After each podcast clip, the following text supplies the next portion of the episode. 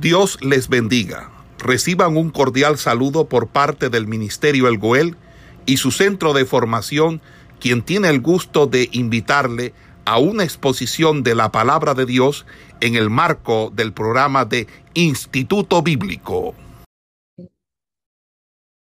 Vamos entonces a continuar pues con el tema que nosotros estamos desarrollando con respecto eh, al libro de Juan. Estábamos haciendo una introducción para irnos ubicando eh, con respecto no solamente a la temática que aborda este libro, sino también cómo está estructurado y todo lo que aborda o todo lo que contiene en sí este libro.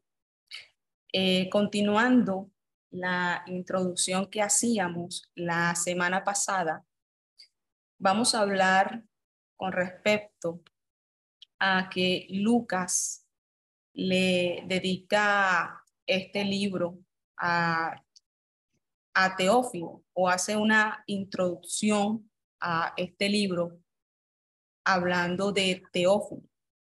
Ahora bien, nos habla también que este escritor, pues hablándonos con respecto a Lucas, nos dice que es un sirio natural de Antioquía, nos habla de su profesión, eh, diciéndonos de que él es médico, que fue discípulo de los apóstoles y posteriormente acompañó a Pablo en sus viajes misioneros.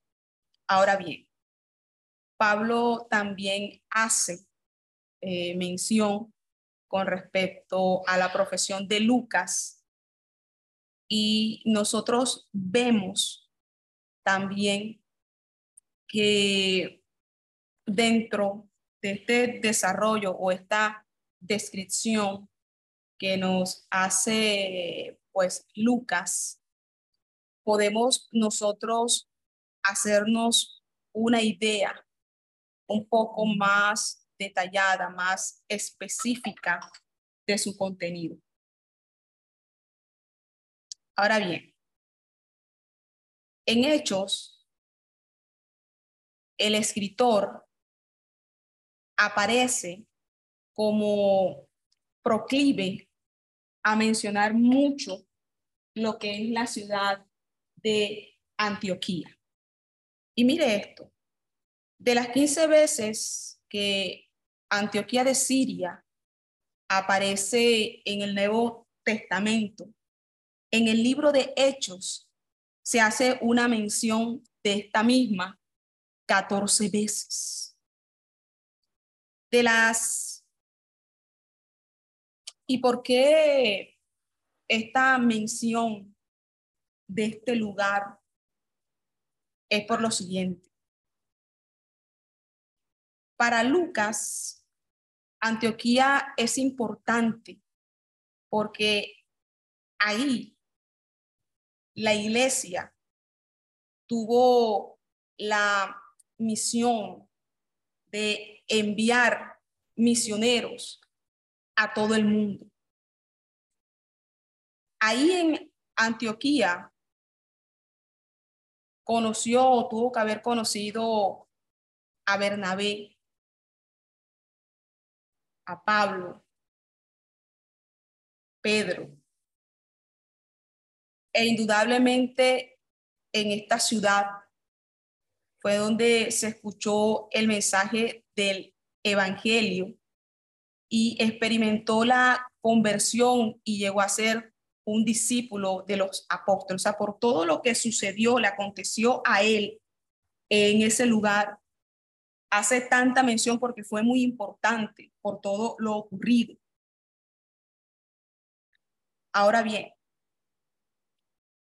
el Evangelio de Lucas y Hechos están íntimamente relacionados en cuanto a que ambos están dedicados a Teófilo.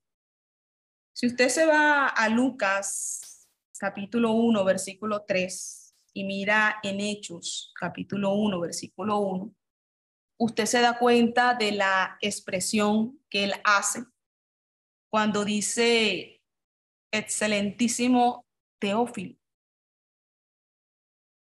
Pareciera surgir que Teófilo pertenecía a la alta o a la clase social alta de aquel entonces. Además, es un versículo introductorio del libro de Hechos y nos hace suponer o nos sugiere que es una continuación de su evangelio. Ahora, el nombre de Lucas no aparece ni en los evangelios ni en hechos. De hecho, el evangelio llegó a ser conocido como el evangelio según Lucas, aunque los más importantes manuscritos omiten el nombre de Lucas en el título de Hechos. Sin embargo, no es un obstáculo para nosotros decir que él fue el escritor de los mismos. Ahora bien,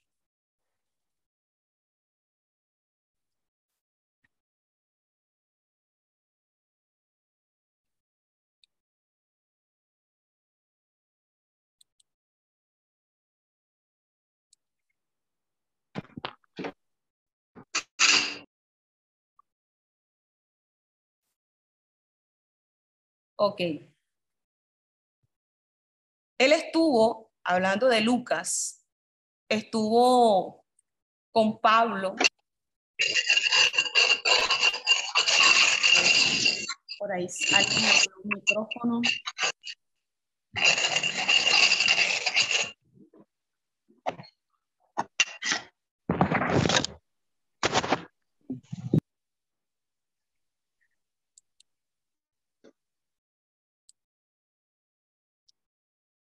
Ok, se estaba metiendo un, eh, un ruido allí. Eh, tengan eh, pendiente lo del, lo del micrófono para que no se meta de pronto algún ruido, alguna interferencia. Les voy a agradecer a todos ustedes. Entonces, miren, retomando lo que nosotros estamos mirando aquí con respecto el libro de Lucas. Decíamos que él estuvo con Pablo en su segundo viaje misionero, que lo acompañó desde Macedonia hasta Jerusalén en la conclusión del tercer viaje misionero que él tuvo.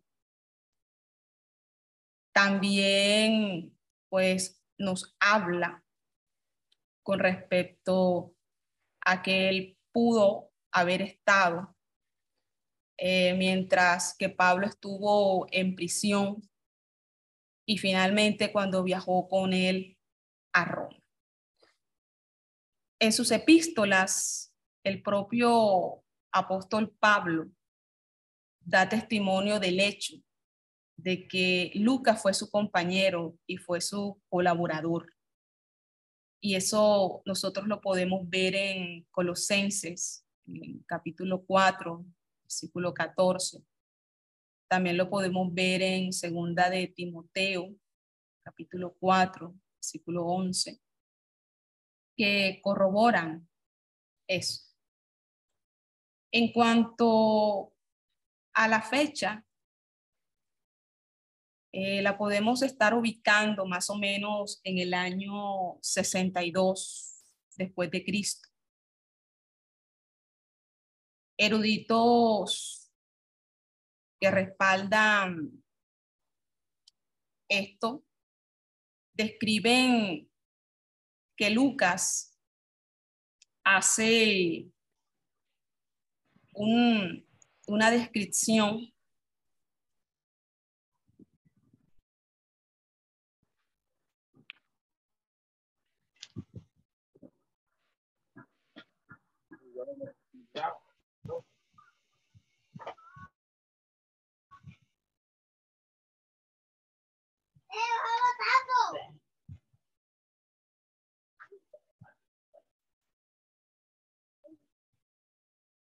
Eh, otra vez alguien abrió por ahí un micrófono. Me abrieron un micrófono.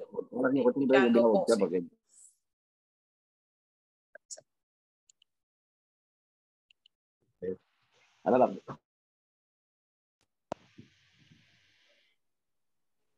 Ahí otro poquito.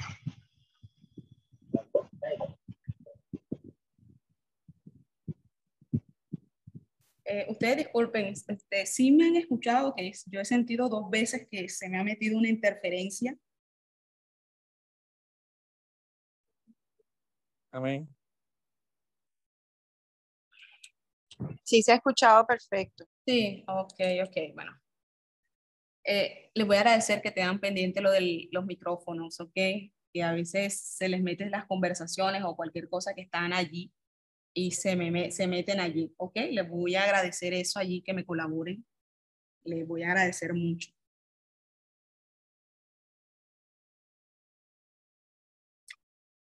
Ok, bueno. Continuando eh, con lo que venimos hablando eh, con respecto a lo de la fecha de composición eh, del libro, que hablábamos eh, que era el año, más o menos aproximado del año 62 después de Cristo. Eh, los eruditos que respaldaban esta, pues esta fecha se basaban en tres puntos. Primero, en la descripción que Lucas hace de la caída y destrucción de Jerusalén, que fue en el año 70 después de Cristo. Según esto, la composición, o sea, la secuencia o esa descripción que Lucas hace, tendría que ser o estar ubicada después de la devastación de Jerusalén. Entonces es un primer punto por el cual ellos pues apoyan esta fecha. Hay un segundo eh, punto y es que el Evangelio de Marcos, escrito alrededor eh, del año 65 después de Cristo, es basado o utiliza eh, muchas cosas que fueron plasmadas en el Evangelio de Lucas. En consecuencia, el Evangelio de Lucas y Hechos tienen que haber sido escritos después que apareciera el Evangelio de Marcos, lo cual pudo haber ocurrido entre los años 70 y los 80.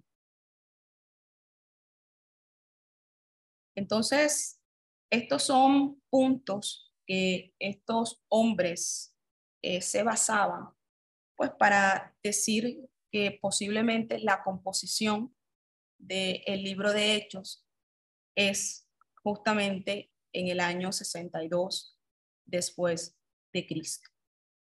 Ahora mire, en Hechos, Lucas dedica un amplio espacio para hablar de Pablo, del apóstol Pablo. Él dedica una gran parte dentro de este libro para hablar de él. Y esto es muy entendible, ya que fue su compañero de viaje y colaborador. Ahora bien,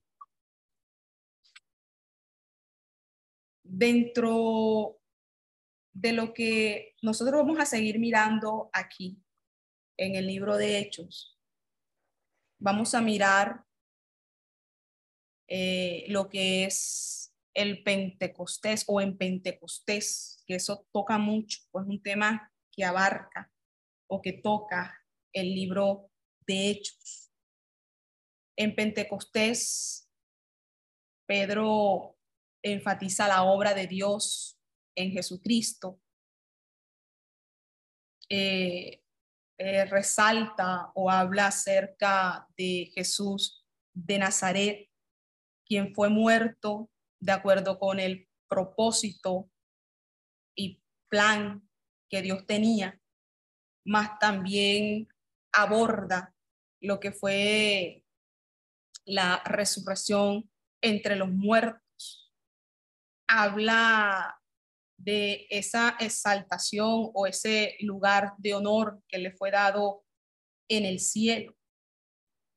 Nos va a hablar con respecto a la predicación que da Pedro en el pórtico de Salomón.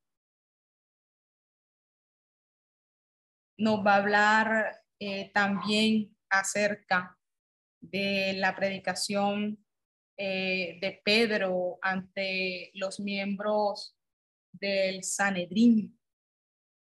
Nos va a hablar eh, con respecto a la predicación de Pedro en la casa de Cornelio, de el sermón que pronunció en las sinagogas judías en Antioquía de Pisidia. Nos va a hablar de Pablo cuando habla acerca de la gracia, de la promesa y del propósito de Dios.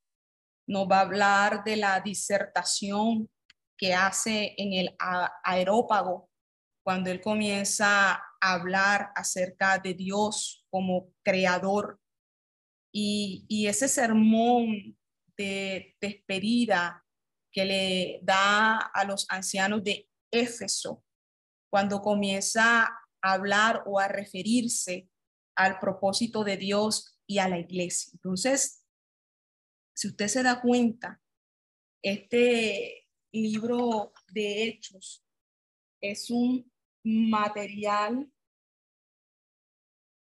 súper extenso que tiene una diversidad de temas o temáticas, pero que todas llevan una relación entre sí. Entonces, mire esto, que vamos a seguir mirando eh, allí, eh, dentro de lo que va abarcando este libro tan precioso y tan maravilloso como es el libro de los hechos de los apóstoles, el libro libro de Hechos. Entonces, mire eh, también nos vamos a encontrar que a través de Hechos, Lucas usa reiteradamente las expresiones, la palabra de Dios. Y esta es una expresión que se repite o que la encontramos trece veces también usa otra expresión como es la palabra del Señor, esa la repite como diez veces, la podemos encontrar. También utiliza la expresión la palabra, que también se repite o es reiter, es, eh, bueno, sí, la podemos encontrar de manera repetitiva, trece veces. También usa la frase, la palabra de su gracia. También usa la expresión, la palabra de su salvación. También usa la expresión, la palabra del evangelio.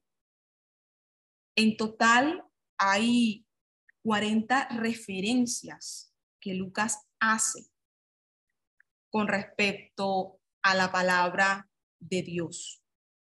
Y estos términos lo que nos muestran o lo que denotan es la revelación de Dios hecha plenamente en su Hijo Jesucristo, porque los términos se refieren a el Evangelio de Cristo.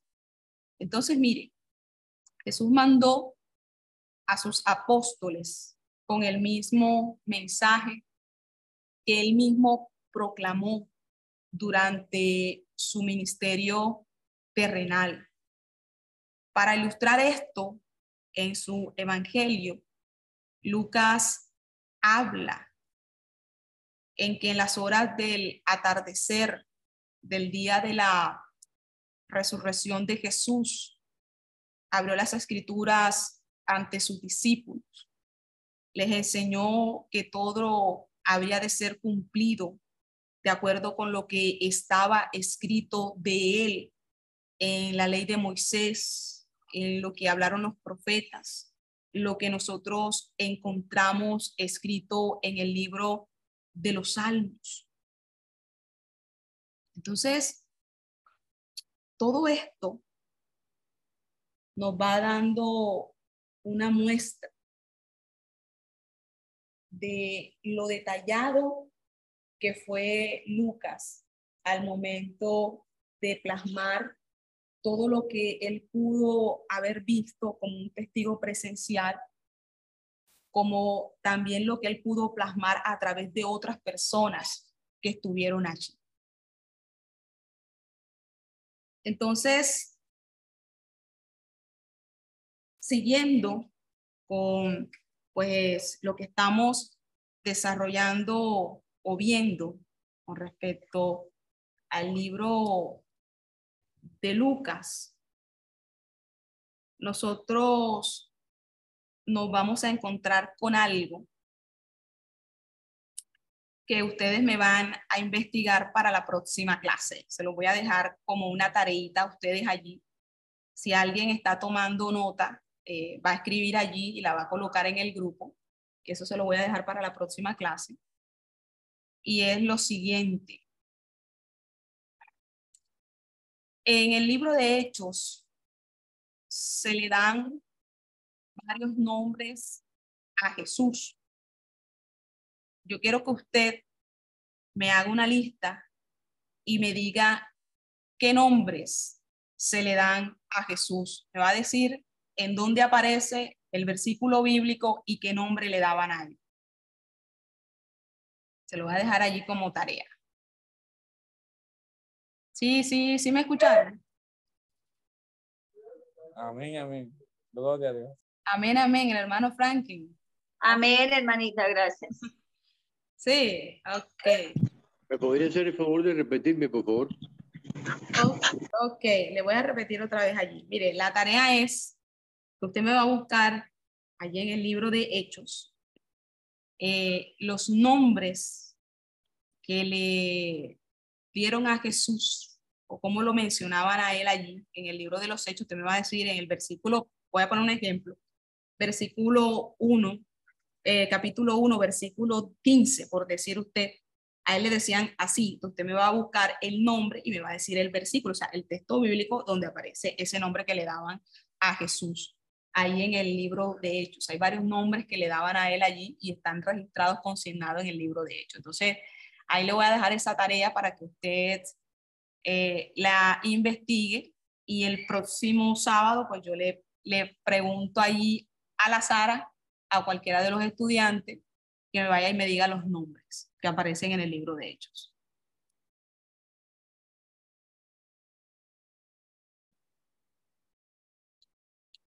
¿Ok? Gracias, manita. Bueno, señor. Alguien me lo pasa por ahí por el grupo, ¿oyeron? Para que a todo, le quede como una... Ya, yo ya lo escribí en el WhatsApp. Ah, oiga, pero usted sí es rápida. Sí. Ni me había dado cuenta. bueno, sí, para que quede una muestra escrita. Lo que está escrito, escrito está. Ok, ok. Entonces vamos a, eh, a continuar entonces mirando otra cosita ahí. Eh, con respecto eh, al libro de los hechos, eh, toca algo que es muy importante y es cuando nos habla con respecto a lo que es el Espíritu Santo. De hecho, esto es un tema destacado dentro del libro de los hechos, el Espíritu Santo, prometido por Jesús antes de su ascensión, derramado en el día de Pentecostés, prometido a todas las naciones y dado como un don a todo aquel que fuere bautizado. Es un tema muy relevante dentro del libro de los hechos. El Espíritu dio a los creyentes la capacidad de hablar en otras lenguas. Además, llenó a los creyentes cuando oraron unánimes después de la liberación de Pedro y Juan. También Esteban fue lleno de fe y del Espíritu Santo y por eso predicó con valentía eh, el Evangelio en las sinagogas. El Espíritu Santo fue derramado eh, a los samaritanos para, para derribar esa muralla de separación que había entre samaritanos y judíos que no se gustaban.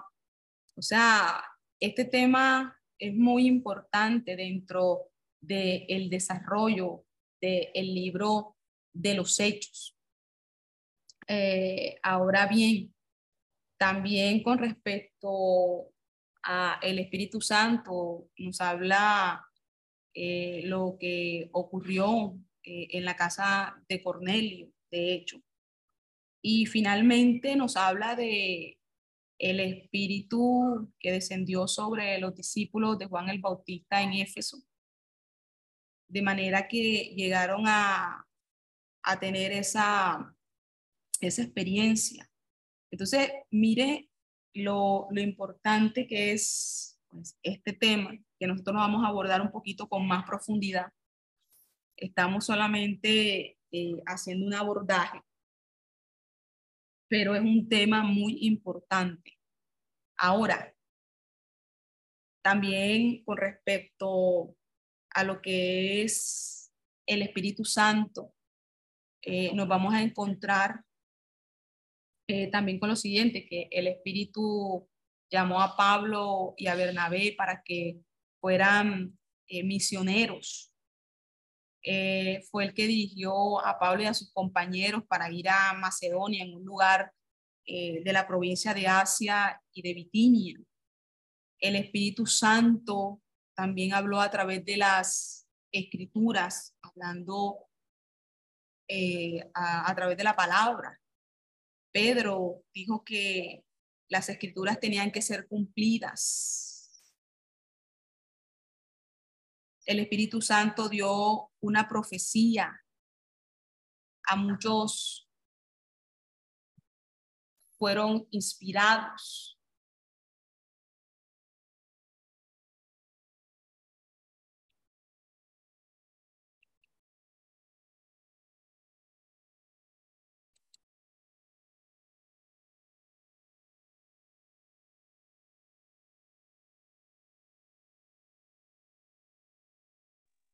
Entonces, mire, mire, mire esto.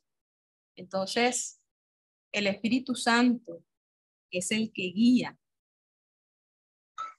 es el que dirige, el que nos direcciona. ¿Sí? Eso es muy importante.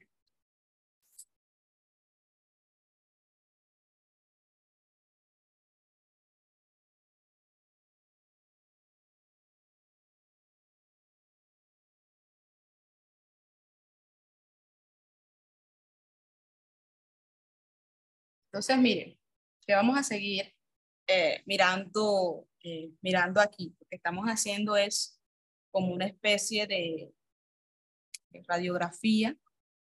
Estamos haciendo como un panorama para ubicarnos bien eh, en este libro. Entonces, mire, no solamente nos hace un abordaje con respecto a del Espíritu Santo, sino también que nos hace un abordaje con respecto a la iglesia. Y vamos a mirar algo allí, y es lo siguiente. aunque la palabra iglesia aparece solo tres veces dentro de los cuatro evangelios, en hechos nosotros encontramos esta palabra 23 veces. Lucas la usa para expresar eh, lo que es la unidad del cuerpo. Para Lucas, la iglesia de Jerusalén es y sigue siendo la iglesia madre, aquella que lideró y direccionó a las iglesias que estaban ubicadas en Samaria, en Cesarea, en Antioquía y en otros lugares. La iglesia de Jerusalén juega o jugó un papel muy importante.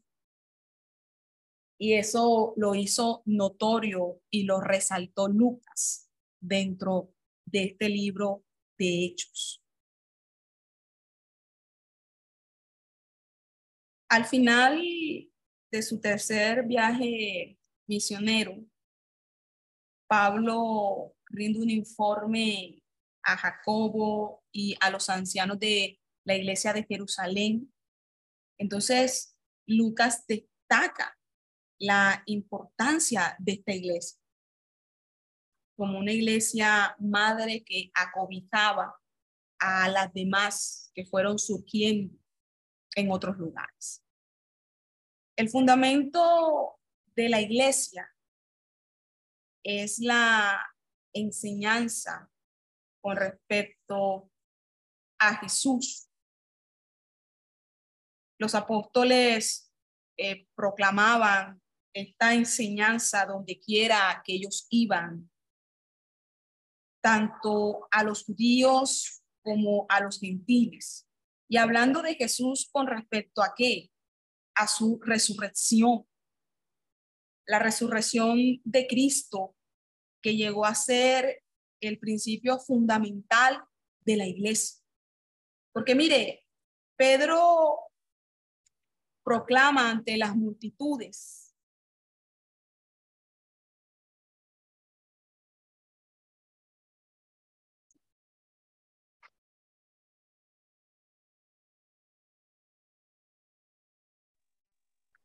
Permítame un Se escucha, manita. Sí, sí, ya continuamos. Deme un minuto. Entonces, mire, continuando allí, eh, decíamos que Pedro proclamaba ante las multitudes que estaban reunidas en los patios del templo, proclamaba ante los miembros del Sanedrín, incluso en la casa de Cornelio, estas enseñanzas con respecto a Jesús. Tanto los cristianos judíos como los cristianos gentiles confesaban con ese gozo que Jesús había muerto y que había resucitado de la muerte, tanto como habían personas que lo aceptaban y recibían esas enseñanzas, también se encontraban personas opositoras que rechazaban con esa vehemencia las enseñanzas impartidas por estos hombres. Entonces, miren, no solamente Pedro enseñaba con respecto a eso, sino que el apóstol Pablo también lo hacía cada vez que él tenía la oportunidad de predicar. Y mire, cuando yo les hablaba ahorita eh, del discurso que él dio ante el Areópago, él habló allí con respecto a la resurrección. Algunos al escucharlo hablar sobre esto se burlaban se mofaban, se reían de sus enseñanzas y pocas eran las personas que las aceptaban, que las recibían. De hecho, cuando Pablo se dirige al gobernador Festo y se dirige, se dirige al rey de, de Agripa y les hace mención eh, con respecto a la resurrección de Cristo. Estos hombres lo que hacen es burlarse de él. De hecho, Festo le dice, estás loco, Pablo. Las muchas letras te han vuelto loco. Ya no sabes qué es lo que estás hablando, qué es lo que estás diciendo. Le estoy parafraseando, porque el texto, pues el versículo dice, pero en pocas palabras le quisieron decir que él estaba loco al hablar con respecto a estos temas y más a enseñárselos a otras personas. Ahora miren, en Hechos también vamos a encontrar algo que es muy precioso y es con respecto a la confraternidad en la iglesia, que dependía de la fe de cada uno en Jesucristo. Encontramos que nos habla del arrepentimiento, de la remisión de los pecados, del bautismo, el hecho de que nos va a hablar del Espíritu Santo. También nos vamos a encontrar con algo y es eh, a la enseñanza que daban los, los apóstoles con respecto a la participación en la adoración, en la comunión, eh, al estar dedicado a la oración, el, el, amor fraternal que tenían que haber entre ellos porque eran prójimos, el que tenían que ayudarse los unos a los otros. Y eso era algo que era enseñado por ellos. Y es algo que el libro de los hechos resalta mucho también. Esa confraternidad que había en la iglesia, cómo los diáconos eh, ayudaban en la distribución de los alimentos a los necesitados, cómo se preocupaban por eh, los ancianos, por las necesidades espirituales eh, que tenía la iglesia, o sea, esa coinonía, esa comunión, esa amistad, ese amor esa ayuda que había. Entonces, este también es un tema que toca el libro de los hechos cuando comienza a hablar con respecto a la iglesia. También nos, eh, nos señala o también nos habla con respecto de que los apóstoles se ocupaban en la oración y en la enseñanza de la palabra de Dios. Entonces, mire, todas estas cositas nosotros las vamos a encontrar dentro del desarrollo del el libro de los hechos. Y mire esto, este libro también tenía ciertas eh, características, por lo menos.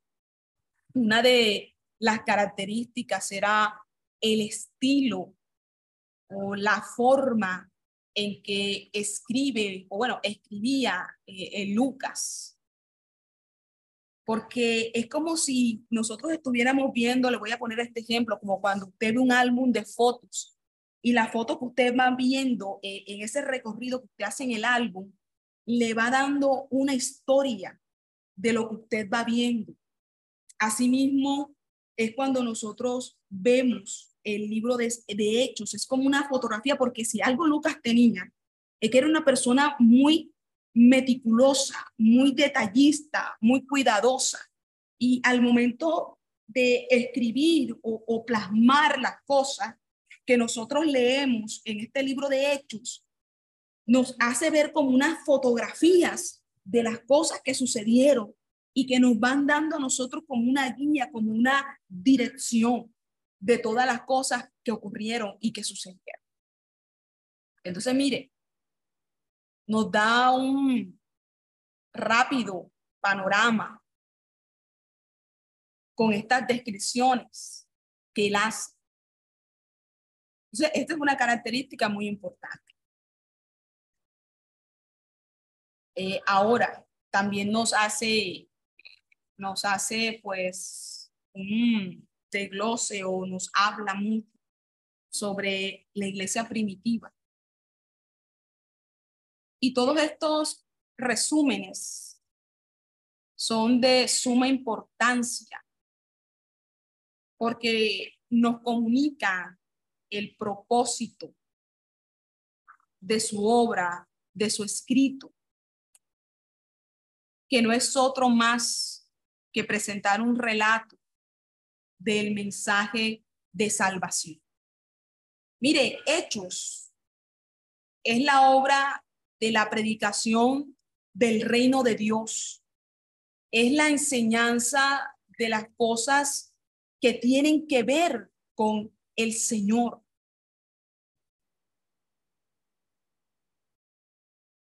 Y por eso es muy, muy importante y eso es algo característico allí dentro de el entonces mire mire esto que vamos a que vamos a seguir mirando allí.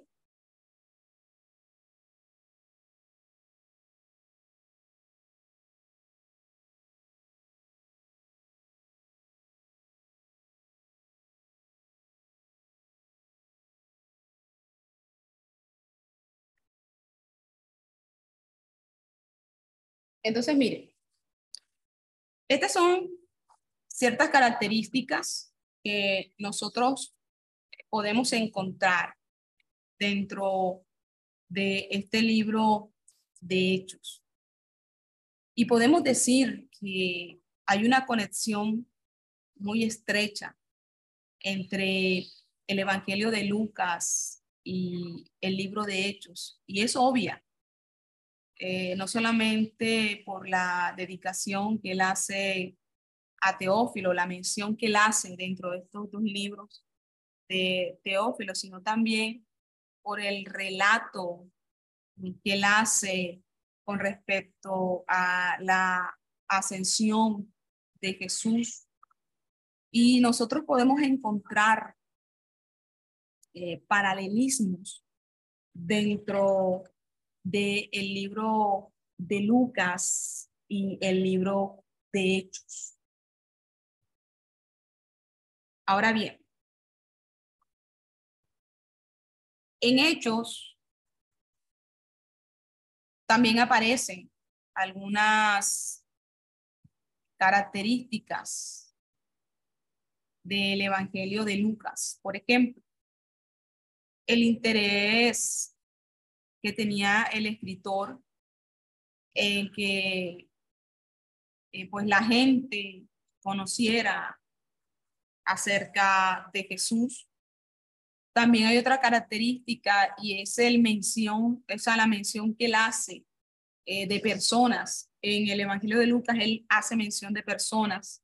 En el libro de Hechos él también hace eh, mención de personas por lo menos él cita con nombres propios eh, a las personas, tanto en Lucas como en Hechos, por lo menos cuando habla de Zacarías y Elizabeth, cuando habla de José y María, cuando habla eh, de la viuda de Sarepta, cuando habla de Namán el sirio, cuando eh, habla de los samaritanos, y, y él hasta es muy detallista incluso cuando habla acerca de los hogares de María, Marta, Lázaro, los fariseos, o sea, él es muy, eh, muy, muy detallista y, y hace mención de, de, muchas, de, muchas, de muchas personas. Entonces, eso es algo que es muy característico solamente eh, en Lucas, sino también en Hechos. Entonces, eso es algo eh, característico, cosas que nosotros podemos encontrar eh, dentro de estos dos escritos. Ahora, Eh, él hace también mención de Ananías, Zafira, Aquila, Priscila. Él, esa, él, él hace nombre o sea, de, de cosas muy, de, no, de personas muy específicas, de situaciones específicas, de lugares específicos. Entonces, eso es, era, es algo muy característico, no solamente en Hechos, sino también eh, eh, en el libro de Lucas. Entonces, esas son eh, características. También podemos encontrar eh, algo eh, con respecto a que Lucas, este hombre era un hábil escritor, o sea, era una persona eh, muy hábil con la escritura. De hecho, era una persona de admirar por la manera en cómo él usaba eh, las palabras, de hecho, la selección de las palabras al momento de escribir, o sea, viendo su gramática, viendo su vocabulario, o sea, era un escritor muy hábil. Y eso era algo pues de, admirar y de resaltar con respecto a Lucas. Ahora, ahora bien, podemos decir algo también allí que eh, Lucas, eh, como ya lo hemos notado, eh, fue una persona que fue muy cuidadosa al momento de recopilar todo este material que pudo obtener para poder registrar todos estos eh, acontecimientos históricos.